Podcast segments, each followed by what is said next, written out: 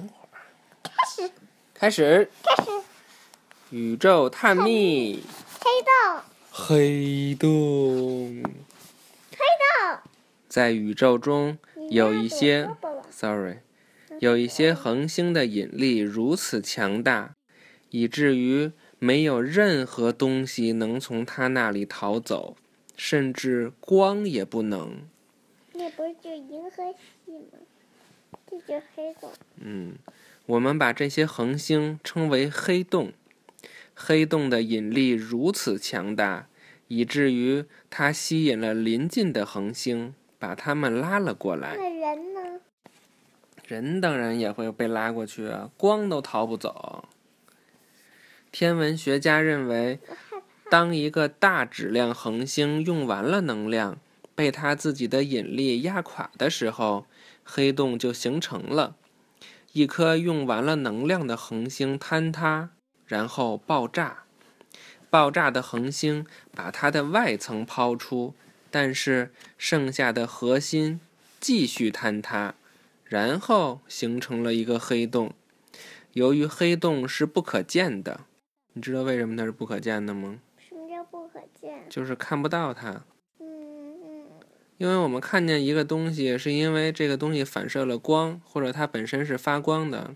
但是黑洞呢，它它会把它周围所有的光都都吸都吸住，所以我们就看不到它。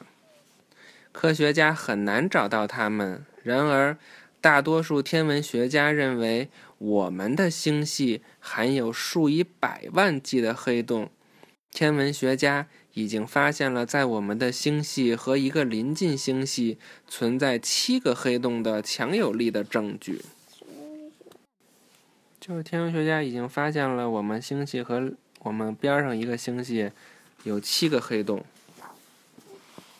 那太阳系有几个黑洞？太阳系啊，肯定也有好多呢吧？他不是说我们的星系有数以百万计的黑洞吗？